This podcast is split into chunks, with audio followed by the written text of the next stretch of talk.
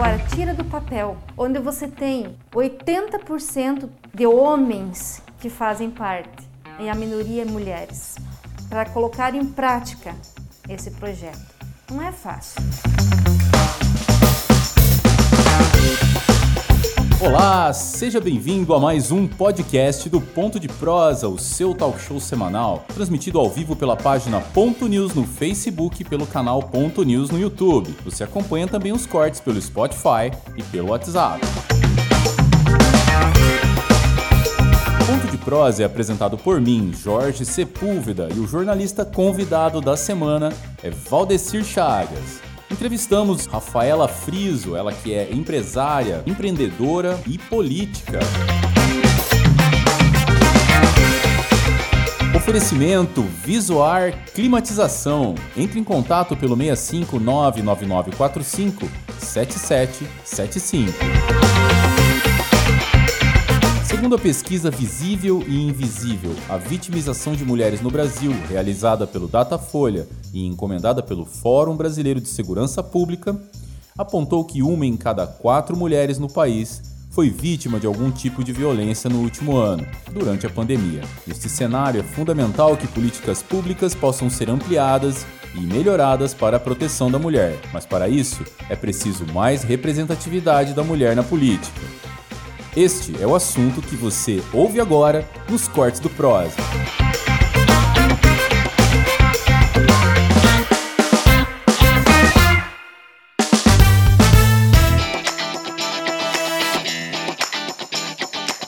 Jorge, Valdeci, Rafaela.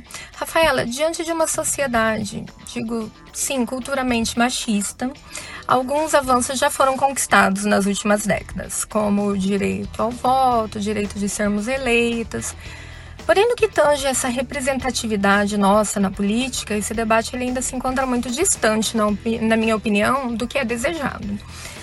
É politicamente correto dizer que se apoia a mulher, mas o preconceito ele ainda existe, surdo, né, o qual a mulher sofre implicitamente e demora anos aí para se libertar, uma vez que a violência psicológica enrustida ela é contínua, em especial em papel de liderança feminina na política.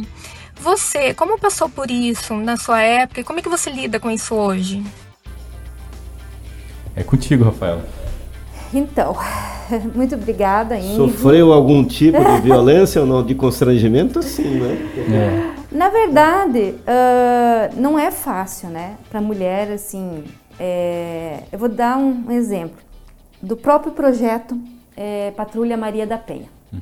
que foi um projeto é, que tem, né, em outros lugares. Nós decidimos trazer para Lucas do Rio Verde na época. Enquanto está no papel, é tudo muito bonito.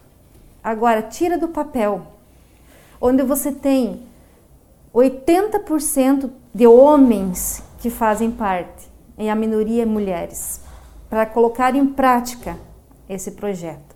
Não é fácil. Muitos, assim, muitos homens não fazem questão que esse projeto saia do papel. Eles querem que fique ali. Então, você acaba né, tendo um certo constrangimento, porque você muitas vezes você tem que ir para o embate com esses homens, né? Uhum. E explicando para eles que é necessário, que é preciso, né?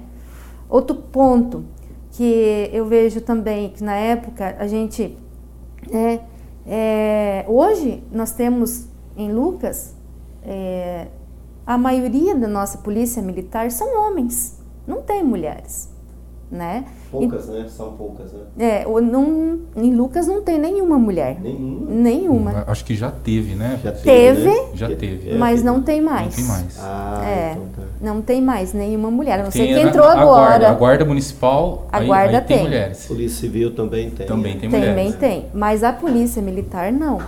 Então, a patrulha, o que que é? Ela trabalhava com a guarda municipal, com a polícia militar e a polícia civil.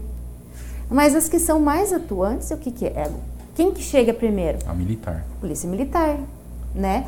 Então, assim, nós precisamos ter essa, essas mulheres junto, à frente desses trabalhos, para ajudar a dar mais força. As instituições, né? né? Então, assim, a, eu, eu particularmente sofri muito na época, porque, assim, é, nós queríamos, né, tanto eu quanto a queríamos colocar em prática, é, e muitas vezes ali né, o negócio não ia. Não caminhava é. conforme deveria. Alguém dizia, né? um homem provavelmente, é. né? Não, não vai dar certo isso aqui, é. isso aqui não, dá, não é aqui.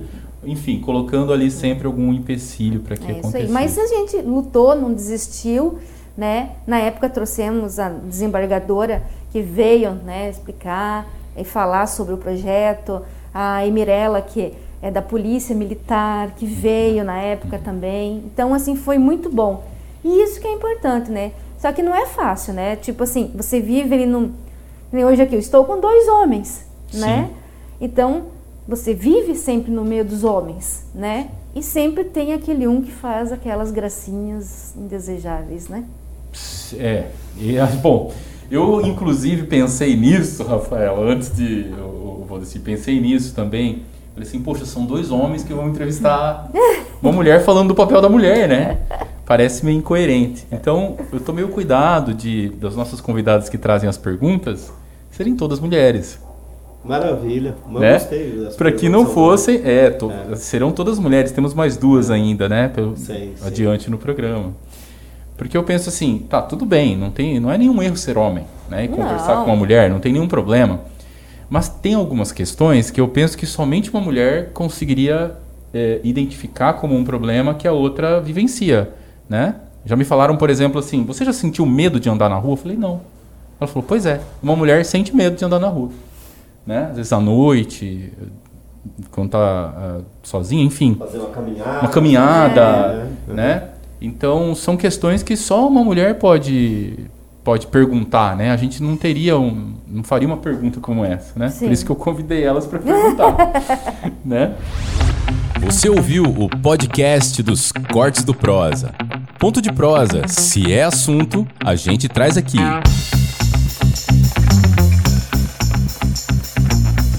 Oferecimento KSB Agribusiness. Entre em contato pelo 65 3549 1409.